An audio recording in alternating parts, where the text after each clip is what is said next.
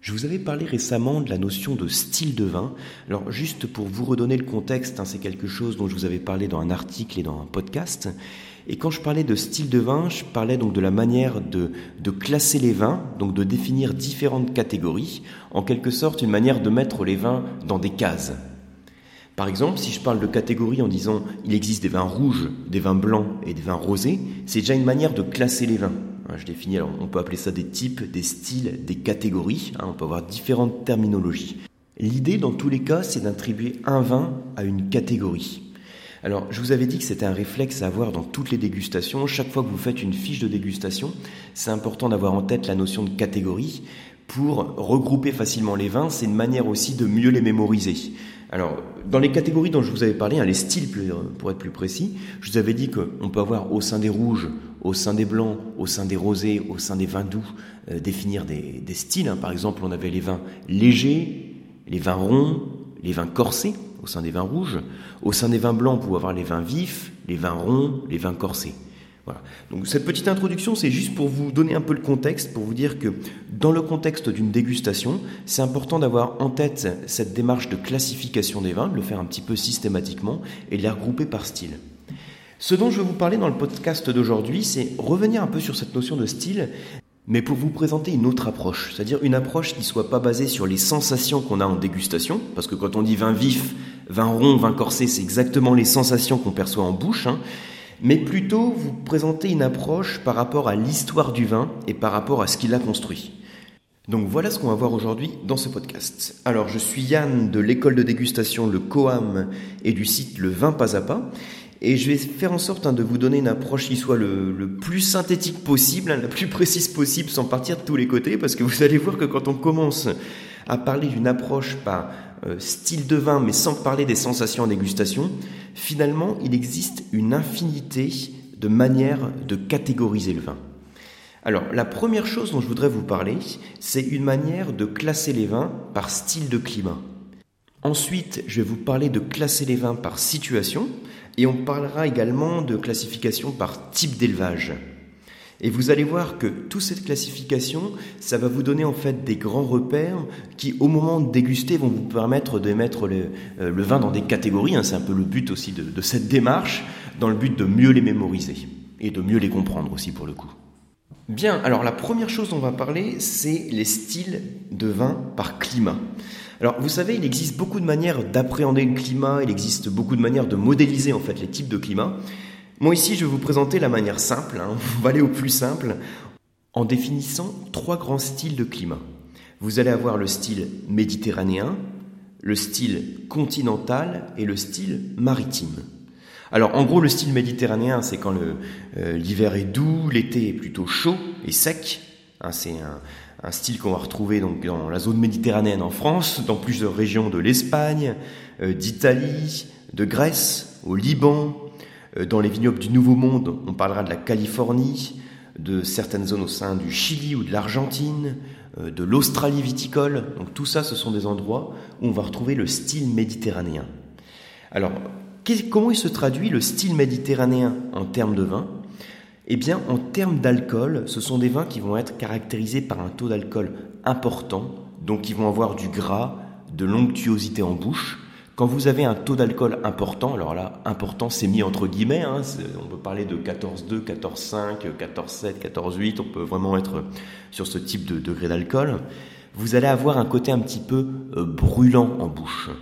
À partir du moment où vous repérez ce côté brûlant, des tanins qui sont modérés à puissants, et une acidité qui va être plutôt faible, on peut parler d'un style méditerranéen. En termes d'arômes, je parlerai peut-être de notes épicées, euh, de fruits cuits, euh, de côté euh, un petit peu herbe de Provence, garrigue. Ça, c'est vraiment les, grandes lignes hein, si je veux parler d'un vin de style méditerranéen. Et ce qui est normal hein, quand on parle d'un alcool qui est bien marqué parce qu'on parle d'ensoleillement. Qui dit ensoleillement dit photosynthèse, qui dit photosynthèse dit développement des sucres, et qui dit sucre dans le raisin dit, suite à la fermentation alcoolique, alcool. Donc plus on a de sucre dans le raisin, plus on a potentiellement d'alcool dans le vin au final. Donc ce style méditerranéen qui est caractérisé par un bel ensoleillement peut donner des vins alcooleux, Et d'autre part, il est caractérisé par une température qui est douce à chaude, on va dire. Donc dans ce cas-là, ça va jouer sur l'acidité. Le jus que je vais avoir dans ma baie de raisin va être moins acide, et donc mon vin, au final, va être caractérisé par une acidité faible. Donc ça, c'est les grandes lignes d'un style de vin méditerranéen. Alcool important, important tanin modéré à puissant, acidité faible et arômes épicés, fruits très mûrs, fruits cuits, euh, le côté herbe de Provence, garrigue, tapenade, hein, toute cette gamme d'arômes. Alors, je peux opposer ce style méditerranéen à un style continental. Le style continental, par définition, c'est quand c'est éloigné des mers, donc on va avoir un delta de température qui va être beaucoup plus important puisqu'il ne va pas être régulé par des zones d'eau. Vous allez avoir un delta de température déjà important entre le jour et la nuit. Vous allez avoir des hivers qui vont être globalement froids, des étés qui vont être secs. Alors, les étés peuvent être chauds ou frais, hein, là ça va dépendre de, la latitude hein, pour le climat continental, mais dans tous les cas, on parle d'été secs et d'hiver froid.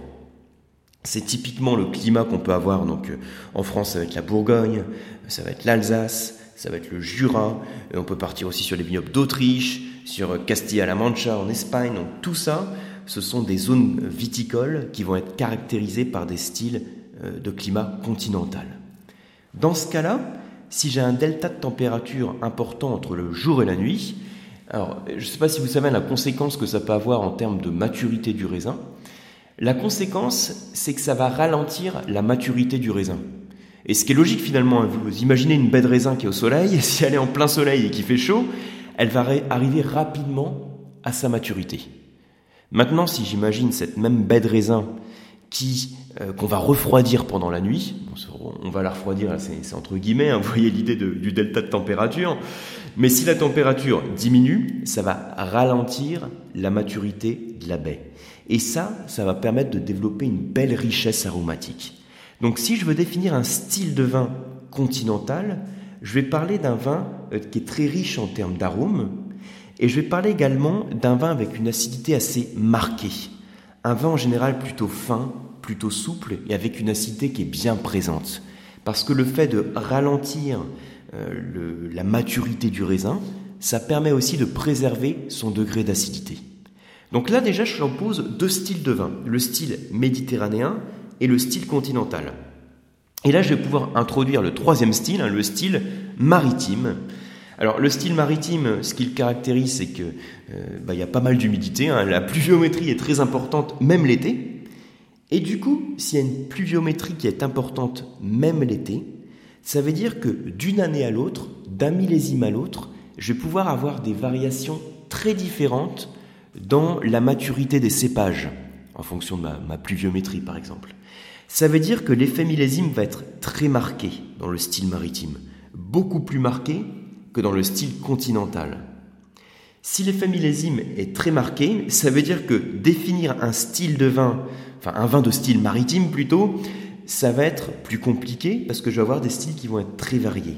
De manière générale, je vais dire que ce sont des vins qui vont être élégants, qui vont avoir une certaine fraîcheur et en tout cas qui ne seront pas dans la démesure, qui ne seront pas euh, surpuissants, qui n'auront pas une forte concentration en termes d'alcool, qui n'auront pas un niveau d'acidité qui sera extrêmement marqué, qui seront plutôt dans l'élégance.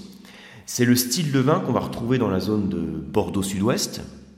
En Espagne, c'est plutôt dans la zone de Galice. On va le retrouver dans le nord du Portugal. Dans les vignobles du Nouveau Monde, on va le retrouver globalement en Nouvelle-Zélande. Là, là c'est pour vous donner des repères. Hein. Euh, c'est vraiment pour essayer de catégoriser les vins par grand style, sachant qu'à chaque fois qu'on dit bah, au sein de la Nouvelle-Zélande j'ai un style maritime, euh, ça reste un raccourci. Il y a d'autres facteurs qui vont permettre aussi de jouer sur le, euh, sur le style et de développer des microclimats. Mais vous voyez, hein, l'idée, elle est là. On prend notre vin et on va essayer de le mettre dans des grandes catégories qu'on a définies ici en fonction du climat. Donc l'idée c'est, vous dégustez un verre de vin, alors il peut être dégusté à l'aveugle ou pas, et au moment où vous le dégustez, vous allez avoir des sensations. L'alcool qui est plus ou moins présent, les tanins qui sont plus ou moins marqués, euh, l'acidité qui est plus ou moins présente, des arômes qui vont être dominants donc de tel ou tel style. Et en fonction du profil de vin, vous pouvez essayer de le mettre dans, entre guillemets, une case. Est-ce que je suis plutôt sur une approche méditerranéenne, une approche continentale ou une approche maritime? Alors on peut raisonner aussi dans l'autre sens, c'est-à-dire au lieu de, déguster mon verre de vin et de me dire je ressens ça en termes d'alcool, en termes d'acidité je retrouve ça, en termes d'arôme j'ai ça qui domine, donc quel style je peux avoir, je peux raisonner, raisonner dans l'autre sens. C'est-à-dire vous avez votre verre de vin et avant même de l'ouvrir, ou en tout cas avant même de le déguster, vous observez l'étiquette. Et par rapport à cette étiquette, vous localisez le vin sur la, sur la carte, hein, sur la carte de la France viticole ou la carte du monde viticole, et en fonction de sa localisation, vous vous dites, a priori, quel style je vais plutôt avoir? Est-ce que je vais être sur une approche continentale, méditerranéenne ou maritime? Et en dégustation, vous allez vérifier si vous, si vous correspondez à la case euh, à laquelle vous vous attendez. Comme je vous dis, hein, ce sont des repères on simplifie bien évidemment en définissant des grands styles de climat, trois, grands styles seulement de climat euh, pour qualifier toutes les différences climatiques qu'il peut y avoir. Donc on fait une très grosse simplification, mais ça me permet déjà de me donner des grands repères, des grandes cases, des grands styles de vin pour mieux comprendre la relation entre le climat et la dégustation du vin. Voyez un peu l'idée. Donc ça, c'est une approche par climat. Je vais vous donner aussi une autre approche pour aller un petit peu plus loin, parce que je vous ai dit, bon, bah, L'approche par climat, c'est bien gentil, mais quand même, on a beaucoup d'autres facteurs qui vont jouer même sur le, sur le style climatique. C'est pour ça que je voudrais vous parler d'une approche par situation, en opposant euh, deux styles de situation. Je vais parler ici des vins de coteau et des vins de plaine. À l'instant, j'ai opposé trois styles de climat, donc maritime, continental, méditerranéen. Et là, j'oppose deux styles de situation, les vins de coteau et les vins de plaine. Alors, qu'est-ce que c'est que ça, les vins de coteau et les vins de plaine? Bah, Ça dit bien ce que ça veut dire. Si vous promenez dans le vignoble et vous voyez des vignes sur des pentes, a priori, on est sur des vins de coteau, pour faire très simple.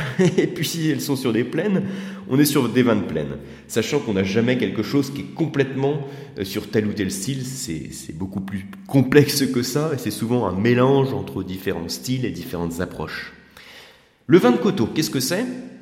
Quand j'ai un vin qui est sur une pente, je vais pouvoir, en fonction de l'exposition, je vais pouvoir optimiser l'ensoleillement.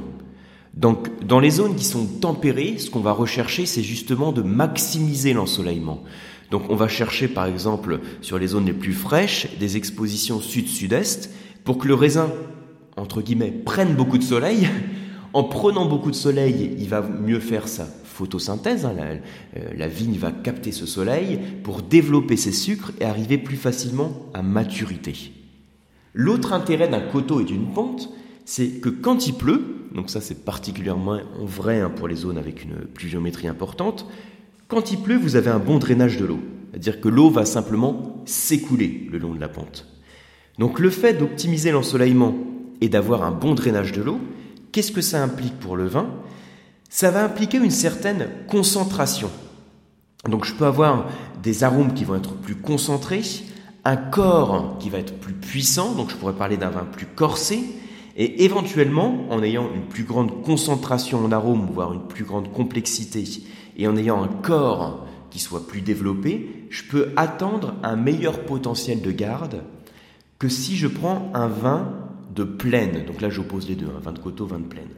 Qu'est-ce qui se passe sur un vin de plaine? Je vais avoir déjà un drainage qui va être beaucoup moins important, puisqu'il va pas être favorisé hein, par la pente. Par contre, si je peux avoir un sol drainant quand même, hein, si j'ai un sol avec une granulométrie importante, hein, imaginez des gros cailloux comme j'ai dans le Haut-Médoc ou à Châteauneuf-du-Pape, quand j'ai des gros cailloux en surface, l'eau va pouvoir s'infiltrer facilement dans le sol.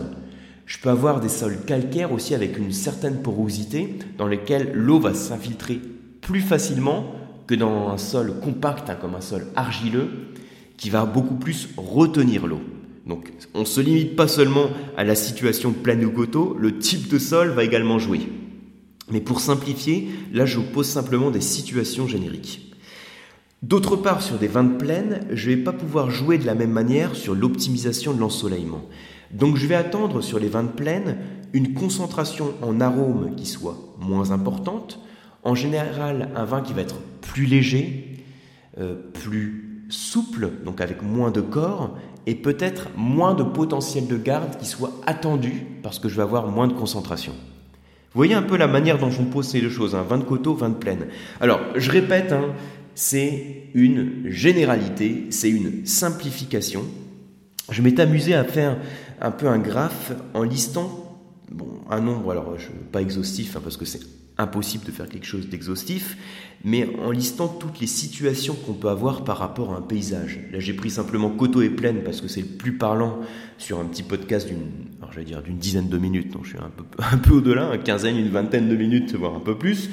Mais j'aurais pu prendre, donc, en plus des vins de coteaux, des vins de plaine, j'aurais pu parler des vins de montagne, euh, des vins de fleuve. Vous voyez, à chaque fois, on peut rajouter quelque chose dans le paysage viticole qui va caractériser globalement le paysage viticole.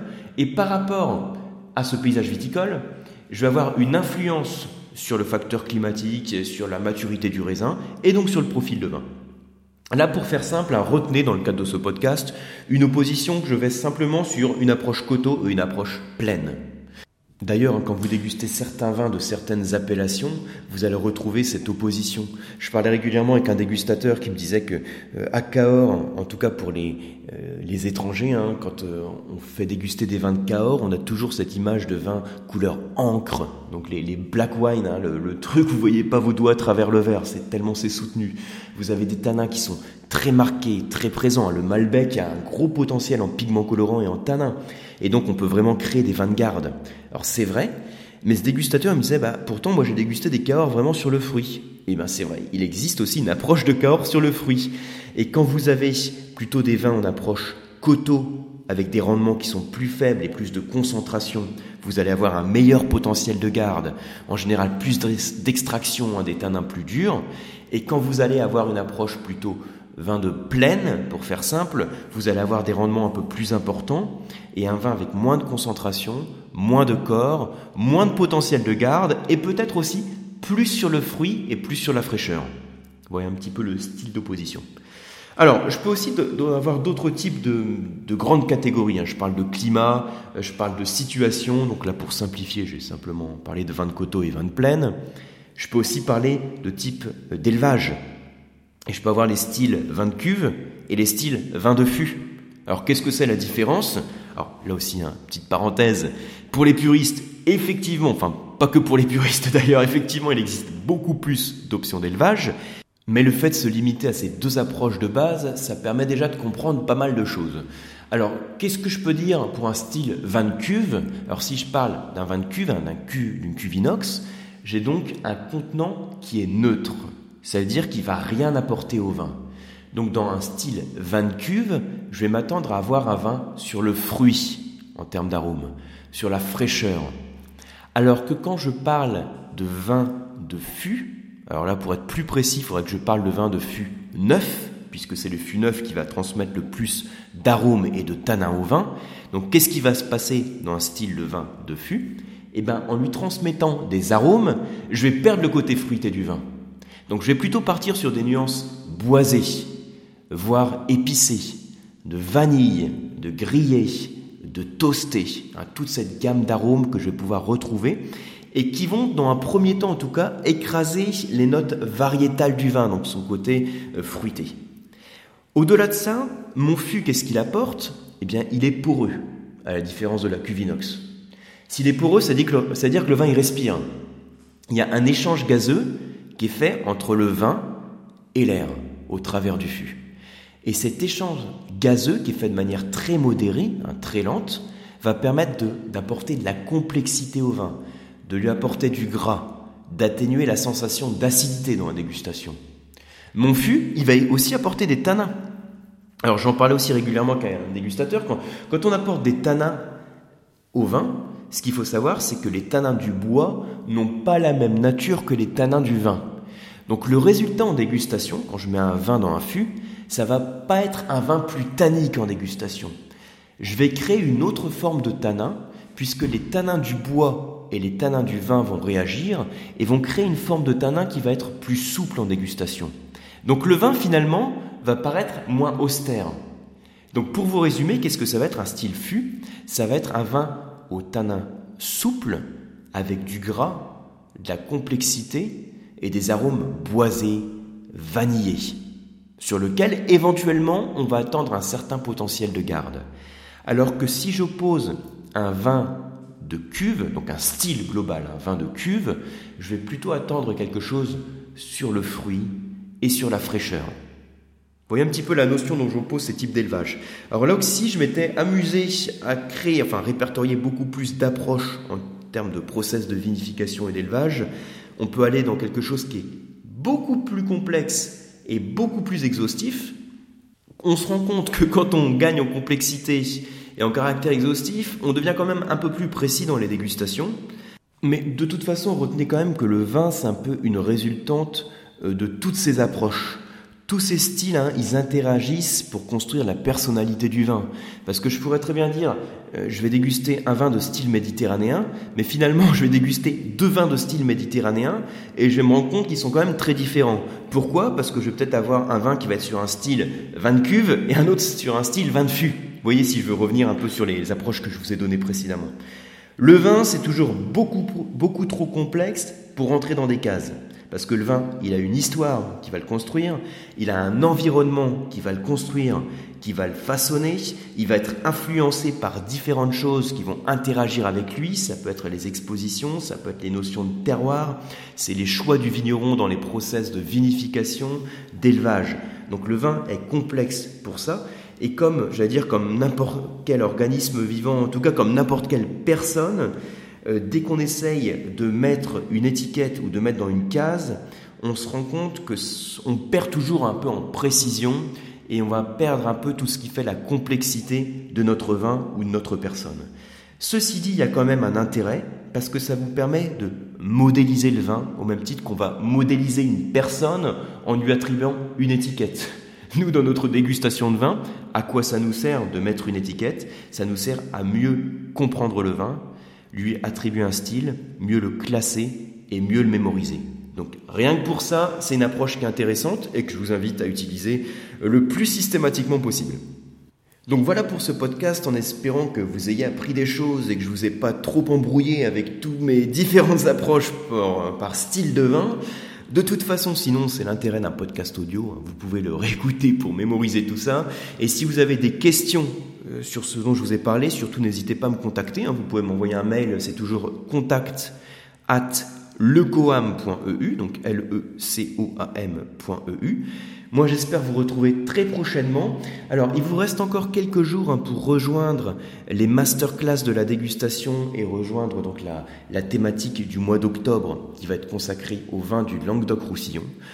Et je vous ai donc sélectionné un quelques vignerons qui vont vous convaincre de la qualité des vins qu'on fait sur ces très beaux terroirs, s'il y avait besoin de vous convaincre par rapport à ça et faire en sorte de vous transmettre un maximum d'informations de la manière la plus précise, la plus pédagogique possible sur tout ce qui fait les secrets de cette région viticole.